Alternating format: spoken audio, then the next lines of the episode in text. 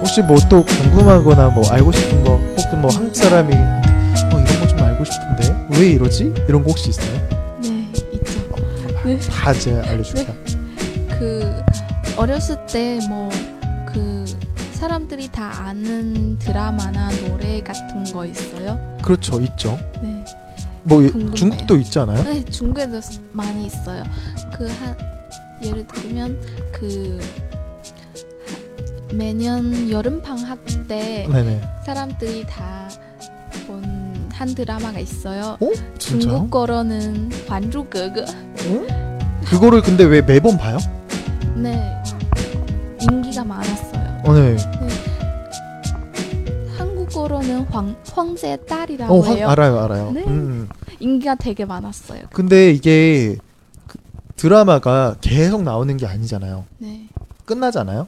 네 근데 그거를 방학 때마다 다시 한번 또 보고 맞아요. 또 보고 네, 또 보고 이렇게 해요. 네 같은 내용인데 계속 네 아니면 새로 만들어요. 아니 새로운 사람이 같은 내용인데요. 같은 내용인데 계속 봐요. 네 왜요? 인기가 되게 많았어요. 어, 그 정도로 네, 오 왜 잘 이해가 안 돼요. 한국에서도 어, 그렇게 인기가 많은 거를 다시 보여주기도 하는데 네, 일반적으로는 같은 방송사에서는 안 보여줘요. 네, 그래서 한국에서는 제일 큰 방송사가 세 군데가 있어요. 네, SBS, KBS, MBC. 네. 이곳에서 대부분 드라마가 많이 나오거든요. 네. 근데 거기서 아무리 인기가 많았어도 한 번 하면 끝이에요. 어, 그래서 만약에 또 보고 싶으면 다른 채널이 많이 있어요. 한 100개, 200개의 다른 채널이 있어요. 네. 거기에서 재방송을 계속 많이 틀어줘요. 음. 다른 채널에서. 근데 황제의 딸을 방학 때마다 그걸 틀어줘요. 계속. 네 계속 어. 진짜? 네.中国的话就是嗯，嗯，暑假每年暑假都会播放那个 응. 还珠格格》嘛，但是韩国的话就是一般，就是这个电视一旦结束了，然后就不会再重播了，这样子。嗯， 계속 똑같은 내용을 보면 好的 다음 장면이 상상이 되잖아요. 기억이 나잖아요. 네, 그런데도 재미있어요? 네, 그래도 즐겨봤어요. 어, 궁금한 게 네, 중국에서 영화 혹시 본 적 있어요? 영화관 가서 네. 영화. 네. 영화를 재미있으면 또 그것도 계속 봐요. 그럼 영화관 가서 嗯，그런 건 그러죠 많이 않, 없는 것 그러진 같아요. 않죠. 네. 그러지도 않은데 드라마 황제의 딸은 그 다시 계속 볼 정도로 그렇게 재미있어요. 네, 안 되겠다. 나 그거 봐야겠다. 얼마나 네. 재밌으면 네, 한번 보세요. 어, 말을 많이 해주거든요. 네. 그래서 많이 들어보긴 했는데 네, 어, 한국에서는 그렇게까지 막 보는 건 없는 것 같아요. 드라마는 네. 오히려 저거는 많이 있어요. 예능. 아, 그래서 뭐 1박 2일 네, 무한도전 혹시 이런 거 알아요? 무한도전 네, 알아요. 런닝맨 네, 근데 런닝맨은 사실 그렇게 많이 다시 보는 경우는 많이 없고요. 무한도전을 많이 보는 것 같아요. 한국 사람들은. 무한도전, 네. 无限挑战. 어, 어. 음, 그래서 그거를 많이 보고 어, 그거 말고는 따로 뭔가 노래를 계속 똑같이 듣는다거나 그런 건 없는 것 같아요. 계속 트렌드가 많이 바뀌어요. 네, 그러니까 유행이 계속 달라져서 이번에 이, 이거가 인기 있어도 다음에 예를 들면 태양의 후예가 인기가 많았잖아요. 네, 그러면 태양의 후예를 개인적으로 찾아서 볼 수는 있어요. 네. 그 따로 TV에서 다시 보기 하면 연결해서 쭉 보는 거가 있어요. 네, 그래서 그걸로 보면 하루 종일 계속 틀어놓고 볼 수 있어요. 음, 그런 걸로 정말 좋아하는 사람은 그렇게 보기도 하고요. 따로 이렇게 하- 회사 그 방송사에서 틀어주진 않아요. 음, 근데 요즘에 트렌드를 하나 말씀드릴게요. 한국에서 동요, 동요 알아요? 동요. 동요, 음. 동요, 어, 음, 아이들 노래. 네. 그거가 한국에서 최근에 인기가 하나 있었던 게 있어요. 네, 그래서 일반인들도 굉장히 그걸 많이 따라 부르고 좋아했어요. 네, 뭔데요? 혹시 상어 가족이라는 거 알아요? 몰라요. 몰라요? 네, 제가 지금 잠깐 한번 틀어줄 테니까 네, 혹시 이런 거 본 적 있어요? 없어요. 한국에서 이게 아이들 동요인데 네. 아이들한테 이- 아이들이 이걸 너무 좋아해요. 그래서 아이들한테 이걸 틀어주고 뭐 네. 밥을 먹을 때나 이럴 때 틀어준다거나 같이 그냥 놀 때 혼자 놀 때 이걸 틀어주는데 네. 이게 중독성이 굉장히 커서 오, 어른들도 이거를 따라 불러요. 와. 그래서 얼떨결에 이게 일반 사람들도 이거를 혼자서 막 이렇게 부르고 부르고 그래요. 와. 근데 들어보면 진짜 이게 무슨 내용이야? 이게 뭐지? 라는 생각이 들거든요. 네. 근데 최근에 이거가 굉장히 이슈여서 드라마에도 나오고 예능 프로그램에서도 이, 이걸로 많이 나오고 그래요. 네. 그럼 잠깐 한번 틀어볼게요. 뭐 네. 우리는 볼 테니까 소리 한번 들어봐요. 네.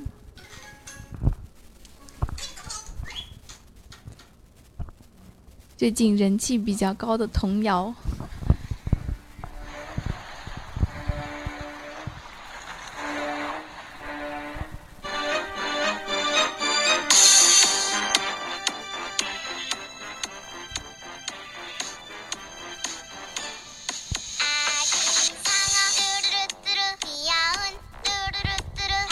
완전 아기 아기용 노랜데요.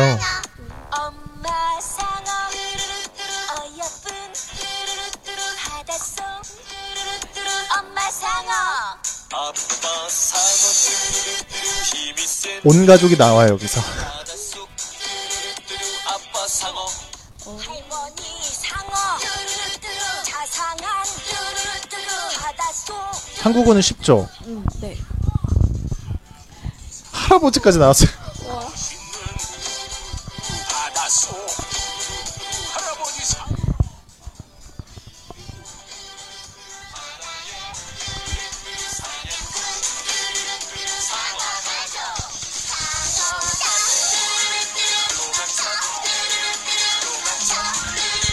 네, 이런 건데요. 이게 계속 반복되는 거예요.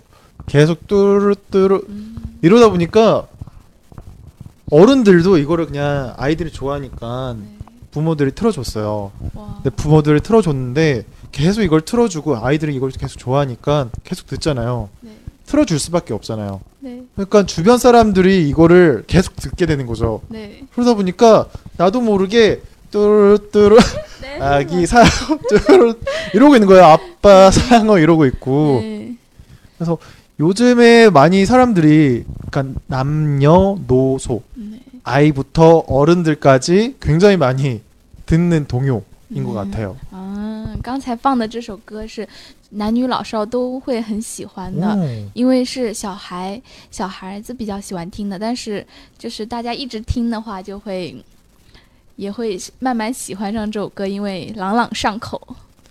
중국에서는 혹시 뭐 이런 식으로 막 모두가 이렇게 다 듣거나 하는 동요 뭐 이런 건 없죠? 있어요 혹시? 요즘은 어, 요즘은 저 잘 모르겠어요. 근데 저 어렸을 때는 많이 있어요. 많이 있어요? 네. 그러면 그 어렸을 때 뭐 불러달라 그러면 안 불러줄 거죠? 네. 노래 잘 뭘. 아, 잘 불렀어요. 못해요. 네. 그러면 그거 그 노래를 네. 동요를 어 아이들만 부르는 게 아니라 어른들도 많이 불러 그래요? 네, 맞아요. 어 진짜? 네. 한국이랑 비슷하네요. 네. 다, 다 비슷비슷하네 사람 사는 곳이. 맞아요. 음. 그래서 정리하면 음, 드라마는 막 이렇게 반복해서 보고 싶은 사람은 반복해서 따로 봐요. 방송사에서 이렇게 틀어주지 않고 네. 그리고 노래도 뭔가 그 어떤 시즌 방학이나 이럴 때 뭐 따로 듣는 건 없고 유행이 계속 달라져가지고 그 유행이 새로운 거가 뭐 뭐가 계속 나와요. 네. 그래서 그거를 뜨- 다 같이 보, 볼 수도 있고 들을 수도 있는데 음, 그런 것 같아요 한국에서는. 嗯，韩国的话就是电视剧不会一一一直播放，但是会就是自己想看的话，可以自己去找来看。然后歌歌曲的话，一般就是流行跟着那个流行的方向，然后什么时候出来什么歌就听这样子。嗯， 혹시 뭐 또 궁금한 거 있어요? 네음嗯어렸을때는 네네. 뭐가무슨드라마인기가많았어요 아 이거 얘기하면 나이가 나오는데 저 한 친구 친구한테 들었는데 네네. 그 그때는 하이킥라는 아 맞아요 맞아요. 드라마 많이 인기가 많았어. 하이킥 네. 드라마도 있었고요. 네. 하이킥 드라마 알아요 혹시? 전 검색해 봤는데 네네. 근데 본 적이 없어요. 아 네. 하이킥이라는 시리즈예요. 네. 그래서 음, 그런 것도 재밌게 봤었고 그런 거 비슷하게 네. 논스톱이라는 논스톱. 음, 드라마도 있었고 네. 더 예전에는 그 남자 셋 여자 셋이라는 드라마도 있었어요. 네. 그거는 드라마 시트콤 한국에서는 시트콤. 아, 시트콤이라고 해요. 네. 네. 그래서 그런 시트콤들을 많이 봤죠. 재미있게. 네. 그래서 어 그거 그런 거가 많이 봤었고 밤에 하는 거는 시트콤은 아니고요. 그러니까 그런 시트콤은 보통 7시, 8시쯤에 많이 해요. 네. 시간이 이게 딱 시간이 정해져 있어요. 그래서 네. 시트콤 하는 시간 네. 그리고 좀어온 가족이 다 같이 볼 수 있는 좀 재미있는 네. 그런 드라마. 그래서 막 저런 것도 재밌게 봤던 것 같아요. 이순신 유순신. 불멸의 이순신. 그래서 어 한국 이순신 알아요? 음, 몰라요. 그 임진왜란. 그래서 옛날에 옛날에 아. 일본에서 한국에 쳐들어왔었을 때 공격했었을 때 그때 한국 왕도 중국 쪽까지 막 도망가고 그런 적이 있었어요. 네. 그때 어 바다 거북선 혹시 알아요? 몰라요. 그 혹시 광화문 가봤어요? 네. 광화문에 가보면 동상이 두 개가 있어요. 네. 하나는 세종대왕. 맞아요. 세종대왕 뒤에 있는 사람이 이순신이에요. 아. 그래서 그 한국을 그때 이제 지켜줬던 네. 위인 장군이에요? 장군이에요. 아. 그래서 그 저거에 해군 바다 바다에서 있는 장군이에요. 네. 해군. 그래서 거기서 일본이랑 많이 싸워서 이기고 했던 그런 굉장히 유명한 분이에요. 그래서 네. 한국에서 많이 정말 인기가 많은 어, 존경받는 위인들이거든요. 거기에 있는 두 분이 네. 이순신 이순신. 그리고 어, 세종대왕 네. 어, 이렇게 두 명이 가장 한국 역사상 통틀어서 가장 존경받는 사람들인데 그 이순신에 관한 드라마가 불멸의 이순신이라는 드라마가 있었어요. 네. 그 드라마도 굉장히 재밌게 봤었던 것 같아요. 음, 왜냐면 어렸을 때부터 아, 이순신이 굉장히 유명한 사람이다. 굉장히 대단한 사람이다라고는 공부를 했었어요. 책으로 보고. 네. 근데 그런 거 관련해서 드라마는 처음 나왔었거든요. 네. 그래서 그 드라마를 보고서 아 진짜 그랬구나라고 이제 많이 생각을 했었죠. 음. 중국에서는 어떤 드라마 장르들이 황제의 딸, 어, 네. 황제의 딸만 인기가 있었어요? 그리고 음, 생각 생각해 볼게요. 아니에요, 괜찮아요. 나중에 또 알려주세요. 뭐 그런 이제 불멸의 이순신 네. 그리고 논스톱 뭐 이런 것도 재밌게 봤었고 어 저런 것도 재밌게 봤어요. 저- 그러니까 좀 이제 전 세계적으로 유명한 그런 걸로 말하면 대장금. 음, 대장금. 음, 대장금도. 사랑징. 음. 음, 잘 기억이 안 나요. 너무 네. 어- 어렸어서 네. 너무 어려서 기억이 안 나는 건지 음, 아무튼 잘 기억이 안 나요. 네. 다모 다모라는 드라마 이서진이라고 혹시 알아요?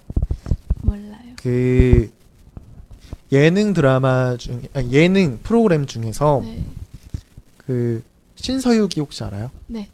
신서유기 말고 시리즈가 많잖아요. 네. 나영석 PD 알아요? 거기에 있는 알아요. PD. 네. PD가 여러 개를 만들었잖아요. 네. 신서유기. 네. 거기에 있는 것들 예능 프로들 본 적 있어요, 혹시? 다른 신- 거? 없는 네. 것 같아요. 없는 것 같아요. 음. 네. 거기서 뭐 꽃보다 청춘. 아, 꽃보다 중순 봤어요. 어, 봤었어요? 네. 할아버지들 나오는 거. 네. 거기 할아버지들 나올 때 좀 젊은 남자 한 명 있었잖아요. 네, 그 사람이 이서진이라는 사람이에요. 네, 음, 이서진이라는 배우인데 그 사람이 가장 유명한 작품 네. 다모라는 작품이 있고요. 그것도 재밌게 봤었고 시크릿 가든 시크릿 가든 아, 어. 그거가 유명했는데 저는 사실 많이 안 봤어요. 그거는 네, 어. 저는 그때 다른 드라마 봤는지 잘 기억이 안 나요. 그거는 안 봤어요. 굉장히 인기 많았고. 대부분 중국에서 알려져, 알려진 한국 드라마라고 이렇게 알려진 드라마들은 대부분 다 한국 사람들은 많이 봤어요. 어, 그래서 사실 한국에서는 드라마가 굉장히 많이 나오는 편이거든요. 네, 그리고 짧아요. 한 달 혹은 한 달 반? 네, 두 달이 안 되는 기간 동안만 방영을 하고 끝나요. 네. 중국에서는 드라마 한 번 하면 얼만큼 해- 오래 해요? 한 그 정도 해요? 한 두 달 정도 하나요? 아니요 이거보다 시간이 많이 걸려요. 많이 걸리죠. 네, 왜냐면 한 번에 50편, 네. 60편 이렇게 기니까. 맞아요. 네, 근데 한국 드라마는 막 짧으면 12, 네, 혹은 15, 네. 혹은 20 맞아요. 이렇게 짧아요. 거기다가 일주일에 두 번씩 해요. 음. 네, 그러다 보니까 금방금방 끝나요. 네, 그래서 금방금방 그런 것들 드라마들을 많이 봐요 사람들이 对，韩国的话就是他们的电视剧一般都是一两个月就拍完，然后就结束了。但是中国的话，就是一般会拍个半年左右，然后也集数也会比较多。韩国的集数一般就是十几集、二十集左右。 굉장히 잘하시네요 또 뭐 궁금한 거 혹시 있어요? 음. 그냥 막 물어봐요 괜찮아요 네. 네. 그, 전 어렸을 때 기억했던 기억했던 거 그 원더걸스 그때 아, 인기 원더걸스. 많이 네, 많- 맞아요. 많았어요. 그리고 그음 동방신기. 동방신기 네. 음, 중, 한국에서도 인기 많아요. 지금은 인기가 많진 않죠 네. 근데 옛날에 그때는요. 엄청 많았죠 음, 그 아, 동방신기 네. 또 인기 많았었고 그 동방신기랑 또 다른 아이돌이 또 있는데 그때 기억이 잘 안 나네요. 그러니까 슈퍼주니어. 슈퍼주니어 막 이런 슈퍼주니어 동방신기 네. 막 이렇게 나왔었고 빅뱅 음, 네. 빅뱅도 인기 있었고 근데 어그 응답하라 시리즈 봤잖아요. 네. 다 봤어요 응답하라 어, 그 전에 아니요. 88만 봤어요. 88만 봤어요. 네. 아 그러면 그건 못 봐, 모르겠다. 그 거기서 보면 첫 번째 응답하라 제일 첫 번째가 네. 어, 97년도 네. 응답하라 그게 있어요. 네. 그때 버전이 보면 막 싸워요. 팬들끼리 싸워요. 네. 그래서 어떤 가수를 좋아하는데 네. 예를 들면 동방신기를 좋아해요. 네. 동방신기 팬이에요. 네. 근데 내 다른 친구는 슈퍼주니어 팬이에요. 네. 그러면 둘이 싸워요 이렇게. 그러면서 누가 더 좋다, 누가 더 멋있어, 네. 누가 더 노래를 잘해, 누가 더 노- 춤을 더 잘 춰. 네. 이거 가지고 싸워요 맞아요. 친구들끼리. 그래서 싸우다가 어 싸우다가 이제 하- 한 사람이 갈아타죠. 음. 갈아탄다라는 거가 다른 다른 아이돌 가수 네. 그 바뀌어요. 혹은 뭐 그 그 가수를 계속 좋아할 수도 있고 음. 그러면 이제 그렇게 바뀌게 되면 그거 가지고도 뭐라고 하고 바뀌었다. 봐봐 실력이 없어서 바뀐 거야. 네. 나는 동방신기가 제일 좋아, 제일 잘하고 제일 좋아. 네. 막 이런 식으로 계속 막 이렇게 싸워요. 그 그래서- 다- 드라마에서 나, 나온 거예요. 드라마에서도 그렇게 실제로 나오는데 네. 실제로도 그래였어요. 어 그래서 실제로 별로 사이가 좋지를 않아요. 네. 물론 이제 친하게 평소에 지내기도 하는데 좀 이제 그런 부분들이 이 자기 이제 오빠 아이돌 가수가 나오게 되면 많이 팬인 친구들은 네. 이렇게 막 굉장히 안 좋게 서로를 대해야죠. 嗯，就是，嗯，就是各各个粉丝团体之间，其实会有一些嗯，争论就是哪一个偶像团体更好，然后更外貌更加出众，这样子会有争吵之类的。然后，其嗯，电视就是那个《请回答一九九七》里面也有这样的场面出现，就是粉丝之间的那个 撒我们打架、吵 吵架。 중국에서도 그 정도까지는 아니죠. 그 정도까지는 아닌데 좋아하는 팬이 있긴 하죠. 그 정도는 있어요. 있어요? 중국에서도? 네, 중국에서도 아, 있어요. 그럼 막 싸워요? 그러면? 네. 인터넷 막 그 팬들이 팬들끼리 많이 그치. 싸웠어요. 어, 팬들끼리 막 싸우고 네. 콘서트를 혼자 하는 콘서트면 상관이 없는데 네. 예를 들면 뭐 연말이에요. 네. 그렇게 되면 가수들이 많이 나오잖아요. 네. 그런 콘서트에 가게 되면 팬들끼리 막 음, 하면서 막 싸우기도 하고 인터넷으로도 아 TV 꺼야겠다 아 이- 차, 채널 돌려놔야겠다 막 이러기도 음. 하고 맞아요. 그러는데 중국에서도 똑같이 그래요 그러면 네, 맞아요. 똑같네요 다 모든 팬들은 다 네.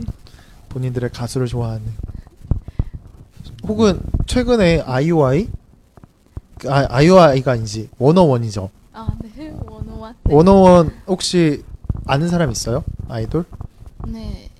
있어요. 그 강단요. 아 강다니엘 네. 그리고 뭐 또 아 머릿속에 강다니엘밖에 없죠. 아니에요. 그 옹성우? 아, 네, 그 그거도 알아요. 어. 한 원어원 그 프로그램 봐- 본 적이 있었어요. 아, 본 적 있어요. 네, 음. 赖冠霖, 음, 중국 음. 대만의 가수. 네. 아, 아, 맞아. 그 친구도 굉장히 인기 많은데. 네. 오.